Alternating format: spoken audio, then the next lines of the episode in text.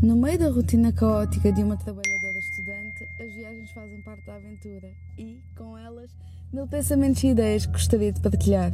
Vamos a isso? Então, vem de pendura! Olá a todos e sejam muito bem-vindos a mais um episódio do podcast Vem de Pendura.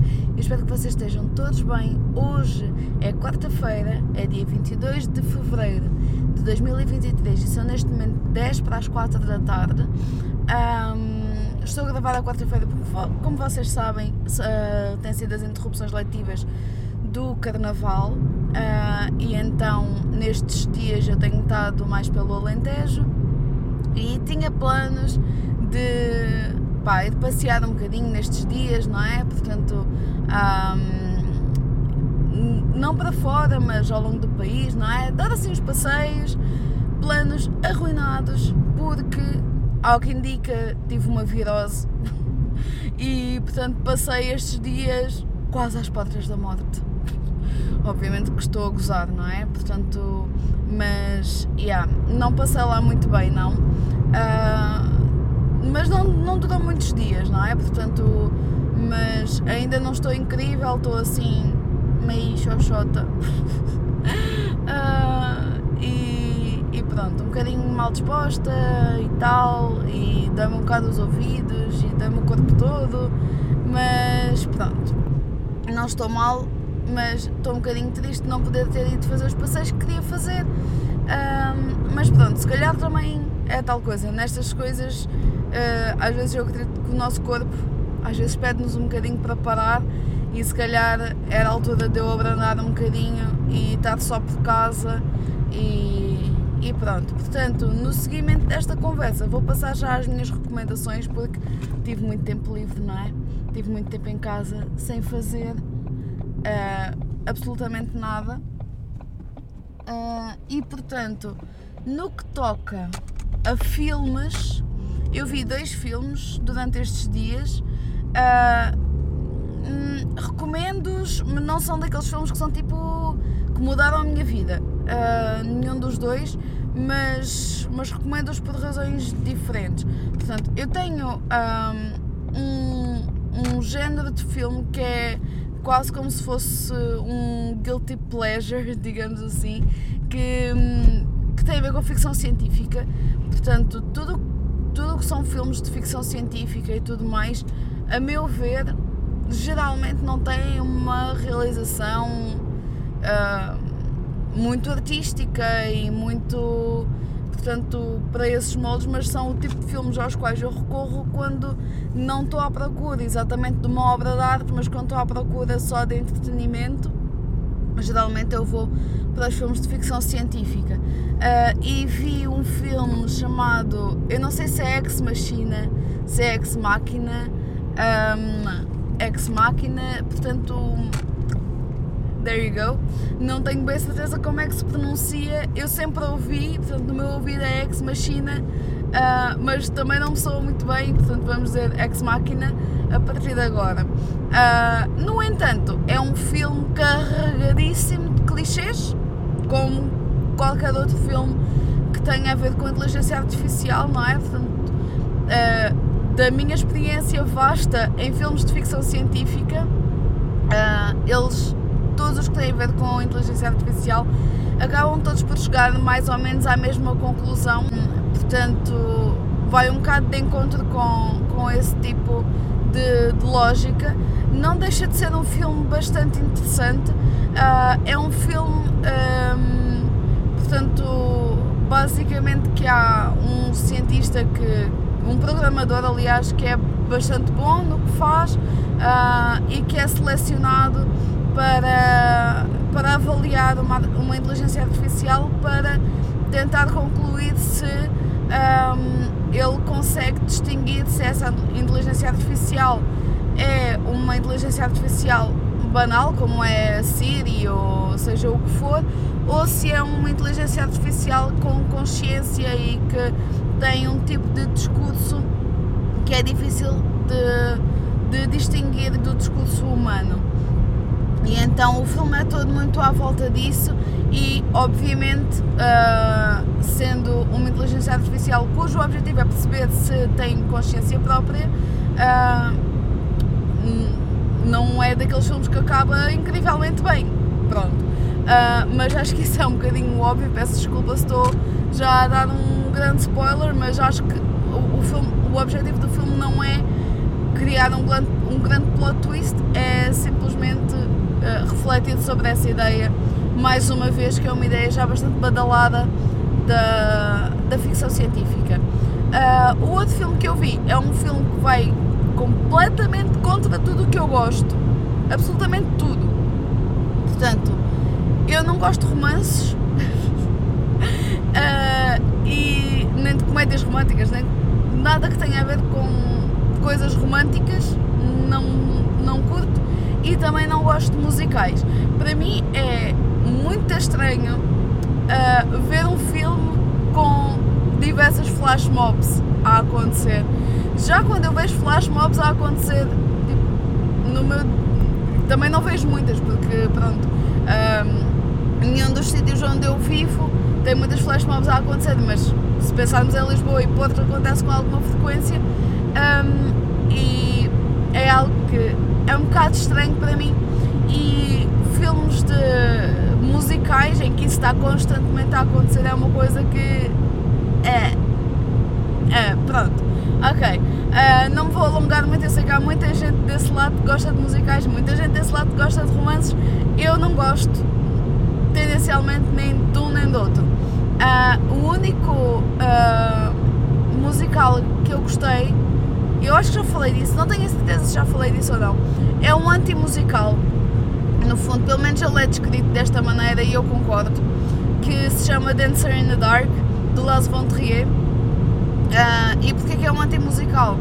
Porque não deixa de ser musical, não é? Portanto, tem momentos musicais muito frequentes, mas vai, entre aspas, contra todas as regras dos musicais. Porque, como nós sabemos, todos os tipos de filmes ou todos os géneros têm, têm regras, não é? Que, uh, que fazem com que o filme ande para a frente e, um, e o Dancer in the Dark, apesar de ser um musical, vai contra as regras dos musicais e portanto é considerado um anti-musical nesse sentido. Uh, e é um filme muito bom, muito triste, para mim é o filme mais triste de todos os tempos, de todos que existem no mundo inteiro, é o filme mais triste do mundo e uh, quando eu o vi passei três dias a chorar, mas é um filme incrível, portanto uh, essa é a minha grande recomendação, vá, digamos assim, que não estava planeada. Mas este filme que eu vi, que é um romance musical, é o La La Land, e uh, desde que ele saiu que eu disse, pá, este é, este é aquele filme que eu não vou ver. e que meti na cabeça que não ia ver e pronto. Às tantas, ontem, quando estava a fazer scroll, não é? Uh, acho que era na HBO, não tenho certeza uh, se era HBO ou não, mas acho que sim. Quando estava a fazer scroll, uh, estava a passar tipo, por esse filme e pensei assim, ah, why not? Vamos lá ver. E depois Uh, tem, tem uma atriz de quem eu gosto muito e isso é um facto. Eu gosto muito da, da, da Emma Stone.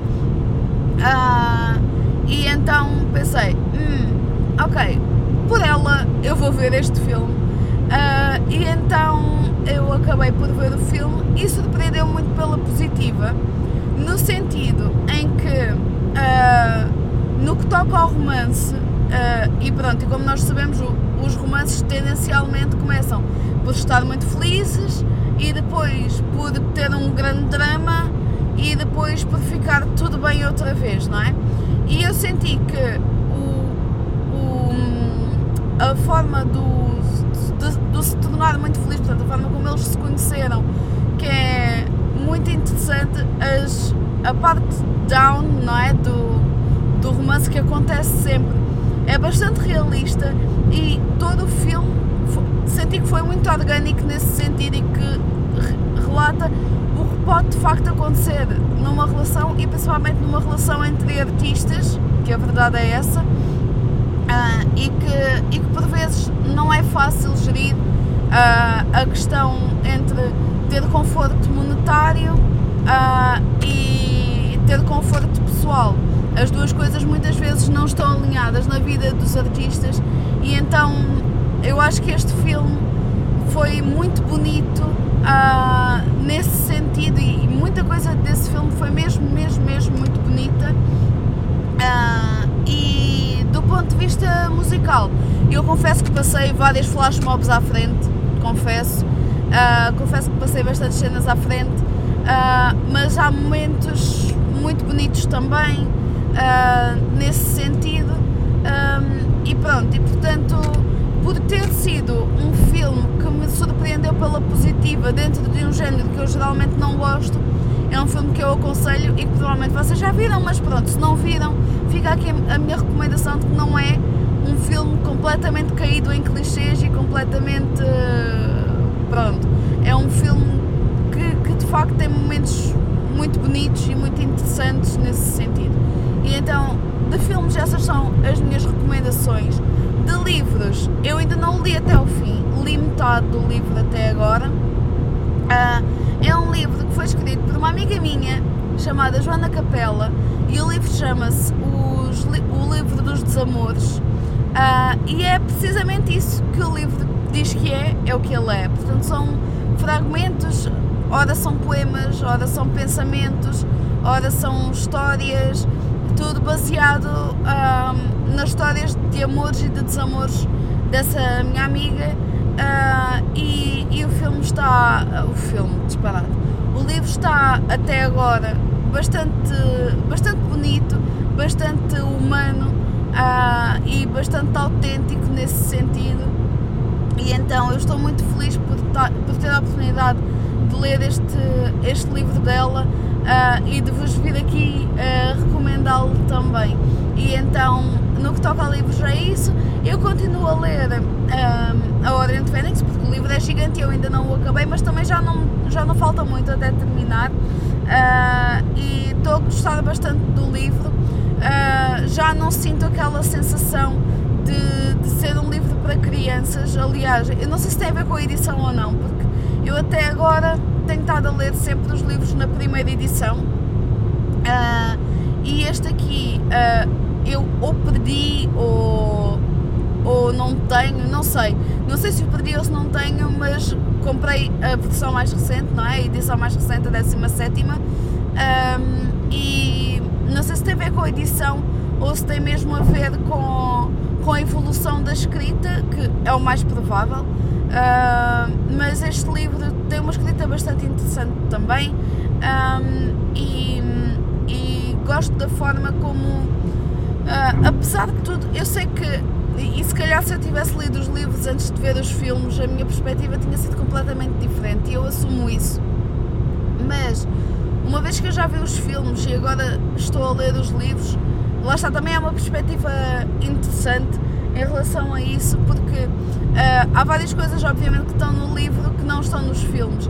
No entanto, por uma questão de timing, e, e os filmes não podem durar uh, para sempre, não é? Há, há, um timing que eles têm de cumprir, uh, nem que seja por questão de gestão de gastos e tudo mais. Um, que eu acho que as escolhas uh, do que fica e do que não fica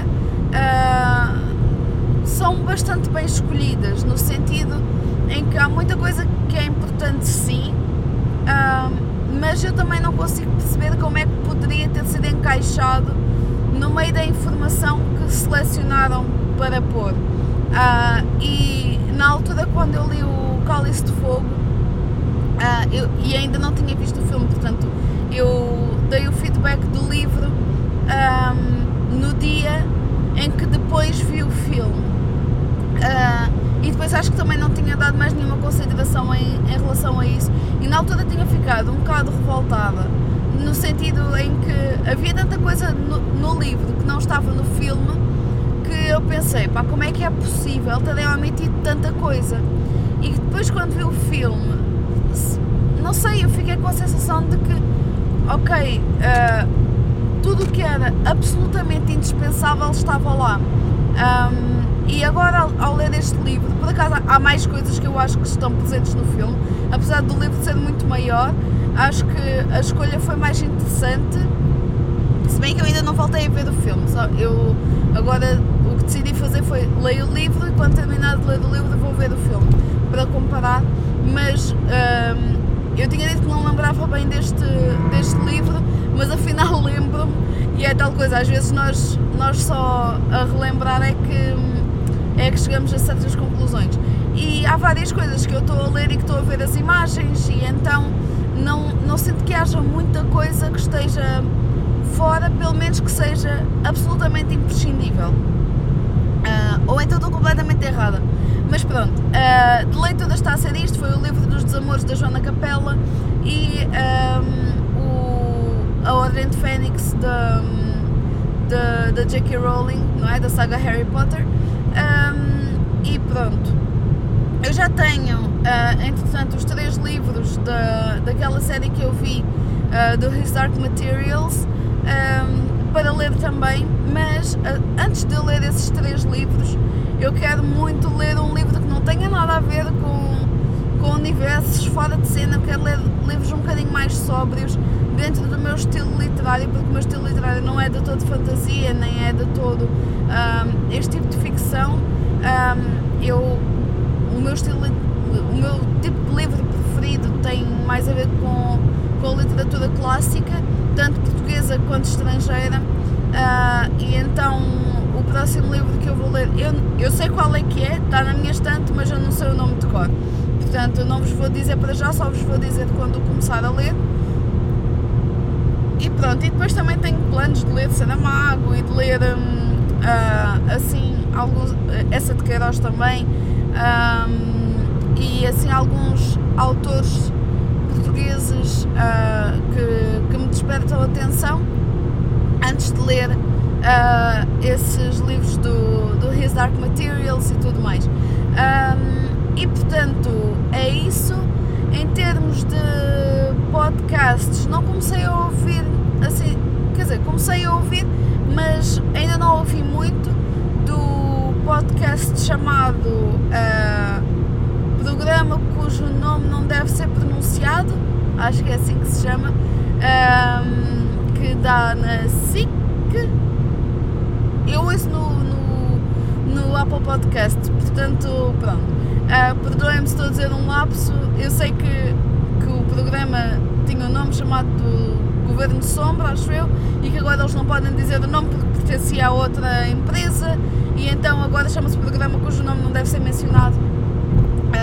E pronto. Uh, e de podcasts acho que não tenho assim mais nenhum novo que eu, que eu esteja a ouvir. Mais coisas que eu possa recomendar. Uh, não sei, não sei se tem assim mais nada posso recomendar, mas também se tiver depois uh, já me hei de lembrar e já é de, já é de dizer aqui. Mas pronto, basicamente é isso. Um, dá para perceber que tive muito tempo livre durante estes, durante estes dias. Uh, pensei seriamente em, em meter um atestado, mas é tal coisa. Se eu não tiver tipo a morrer, eu vou trabalhar e pronto. Um, porque, porque pode haver uma altura em que eu efetivamente preciso muito e depois não vou ter.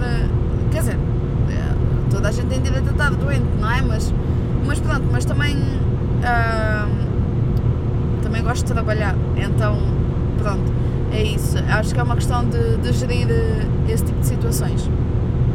Uh, e pronto, uh, em relação ao tema desta semana, eu não pensei muito sobre o que é que, uh, o que, é que gostaria de falar, mas uh, eu acho que, que a questão do estudo individual pode ser uma questão interessante, no sentido em que um, não existe uma fórmula perfeita.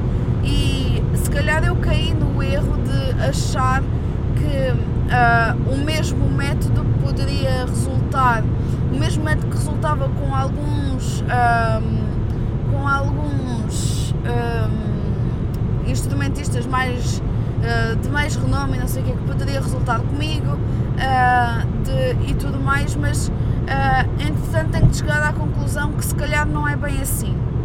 Um, e portanto é isso. E nesse sentido um, eu gostava de falar aqui sobre a necessidade de nós nos conhecermos a nós próprios uh, nós nos conhecermos a nós próprios e, e desse mesmo conhecimento, dessa mesma reflexão, nós chegarmos à conclusão sobre qual é que é um, o, nosso, o nosso tipo de, de estudo ideal. Um, no meu caso em específico, que faço muitas viagens um, e que tenho estágio e tenho mestrado e tenho trabalho uh, e tenho assim algumas coisas das quais preciso de gerir, por exemplo, para a minha saúde, no, no caso ou da fisioterapia ou da ginásio, não é? Faz com que uh, eu tenha de ser muito minuciosa no tempo que dedico ao meu estudo e tenho de fazer uma gestão muito inteligente desse mesmo tempo. Uh, muito inteligente para mim, ou seja, uma coisa que resulte para mim, porque vamos imaginar, uh, e eu já meti esta regra para mim e, e, e já partilhei aqui convosco, eu neste momento recuso-me a trabalhar mais do que 8 horas uh, por dia. E quando eu digo trabalho, eu no trabalho eu incluo uh, o tempo de estágio, porque no tempo de estágio eu estou a lecionar, uh, e incluo tempo do mestrado, que agora está mais reduzido porque já não tenho aulas de mestrado. Um, porque terminou o semestre e pronto. E nesse sentido, por esse mesmo motivo, um, se o juntar do estágio e do trabalho uh, contar em 12 horas certas, eu nesse dia não vou tocar. Uh, e se calhar isto para alguns músicos pode soar um bocado estranho porque uh, o pressuposto é que nós toquemos todos os dias, um, mas é tal coisa. Eu acho que sanidade mental é mais importante do que, do que o trabalho uh, desmesurado, não é? Portanto, acho que deve haver um bom equilíbrio entre isto. mas normalmente isso não acontece. Normalmente não acontece ter uh, 8 horas certas de trabalho, exceto num dos dias da semana. Uh, em que tenho, na realidade, uh, ah, 8 horas certas de trabalho nesse dia e, portanto, nesse dia é o único dia da semana em que eu opto por não, não gerir este tempo. Dentro deste tempo de, de estudo individual, vamos imaginar que eu quero aprender um novo repertório. Uh, e para aprender um novo repertório eu preciso de mais tempo não é? Do que uh, para o repertório ou para fazer exercícios técnicos. Então vamos imaginar que há um dia, há um dia por semana em que eu só consigo estudar uh, uma hora e meia. Uh, nessa essa hora e meia eu vou tentar dividir entre 45 mais 45 uh, para ter dois momentos de contacto no dia uh, com o instrumento. Uh, e depois, uh, e nesses 45 minutos uh, de cada um, eu só vou fazer técnica. Portanto, de, uh, da parte da manhã, só exercícios técnicos, não é? Portanto, ou só mão esquerda, ou só mão direita, cordas soltas, tudo mais. Da parte da tarde, vou fazer estudos, não é? Portanto, focar-me só em técnica. Num dia em que eu tenha mais tempo, portanto, uh, de 2 horas até 3 horas, vamos imaginar, faço se calhar de manhã técnica, da parte da tarde vou recordar repertório que uh, fazer leituras, fazer certos uh, ou repertório que eu já tenha visto, mas que quero continuar a ter nos dedos. e depois em dias em que tenho de facto mais tempo para, para trabalhar, nesses dias sim vou-me dedicar um, à fase de leitura uh, e tudo mais do novo repertório. Vou se calhar dedicar algum tempo do estudo não a tocar, mas a analisar a partitura, por exemplo, para que depois a fase de aprendizagem do repertório seja um, mais facilitada. E portanto não é uma regra um, óbvia, não é uma regra que não tem qualquer tipo de, de alteração. Uh, já para. E portanto, eu acho, eu acho que a questão é mesmo esta: é a questão de nós sabermos um, a nossa rotina, de nós sabermos como é que conseguimos implementar um, o nosso estudo dentro da nossa rotina, principalmente quando nós já trabalhamos, torna-se um bocadinho mais difícil de nós conseguirmos uh, gerir todo este tipo de coisas e acho que esta forma é uma forma bastante interessante de, de, de gerir. Obviamente que há semanas em que as coisas não correm de forma tão linear, obviamente que há semanas em que uh, em que eu não estou para aí virada e não estudo todos os dias que podia estudar, um, mas aí é uma questão de respeitar o nosso corpo, não é? E de ter a liberdade de tirar dias de descanso, um, não como se fossem férias, mas como se fossem tempo pessoal e tempo em que nós estamos a investir, não no estudo, mas em nós próprios. Um, e então uh, é isso. E portanto, o meu objetivo com este episódio não é dizer-vos como, como estudar, porque eu não conheço as vossas rotinas, não é? Um, eu já, já vi algumas teorias de que devia ser, portanto, uh, duas horas de manhã e duas horas à tarde, uh, e, uh, portanto, da parte em ambas mais ou menos o mesmo esquema, não é? Portanto, primeiro começar com alongamentos e depois começar com exercícios e depois começar com estudos e depois começar com peça. Depois terminar com leituras, depois terminar com não sei o quê, depois terminar com não sei o que mais e depois terminar com alongamentos. E a mesma coisa acontecer de manhã e acontecer à noite. No entanto, eu acho que isso resulta para quem só, só entre aspas, para quem faz da. Um, como é que eu hei de explicar? Um, para quem faz da, da, interpretação e da sua vida uh, de instrumentista, uh, portanto, em que esse é o seu trabalho a tempo inteiro, não é? Ser solista uh, e que tem de trabalhar um, essas mesmas horas ou mais, e depois lá está. e, é uma, e isto é uma coisa que, que eu estou sempre a falar com os meus alunos e, e também tenho sempre de refletir para mim mesma, porque eu já caí no, no erro de estudar horas a mais e quando eu digo horas a mais, é quantidade não é igual a qualidade. E muitas vezes nós podemos estar um, a prejudicar o nosso estudo por querermos fazer, cumprir X horas em vez de, um, em vez de fazer menos horas e ter um trabalho, uh, convenhamos, uh, mais produtivo menos tempo, não é? Portanto, se alguém que é solista consegue em 4 horas por dia um, fazer tudo o que é necessário para ter a sua técnica e para ter uh, a, a, sua evolução exímia, perfeito. Há pessoas que podem precisar de mais um, e há pessoas que podem precisar de menos. Portanto, uh, é isso. Eu acho que não há mesmo uma fórmula. Por mais que se fale em fórmulas, eu não acredito que essas fórmulas existam assim, uh, assim por dizer. E portanto, a minha conclusão é esta: é avaliem o tempo que têm, avaliem o tipo de horário que têm, o tipo de responsabilidades que têm para convosco mesmos, para com a vossa saúde, para com uh, o vosso emprego fixo. Um, uh, portanto, no meu caso de dar aulas e de, de lecionar e de estagiar, um, e no tempo que, que sobra sem, uh, e ainda dentro do horário laboral, um, ajustar o tempo de estudo.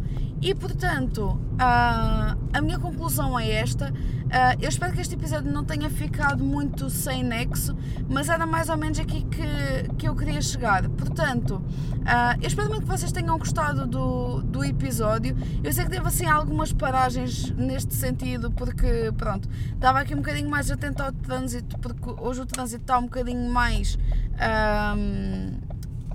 Mais conturbado, digamos assim. Um, e, portanto, e por isso é que tive também aqui tantas paragens com a e a e a, mas pronto, peço desculpa por isso, um, mas, mas é isto, eu acho que por hoje está tudo. Eu espero muito que vocês tenham gostado deste episódio, espero ver-vos para a semana. Um grande beijinho um, e sejam felizes.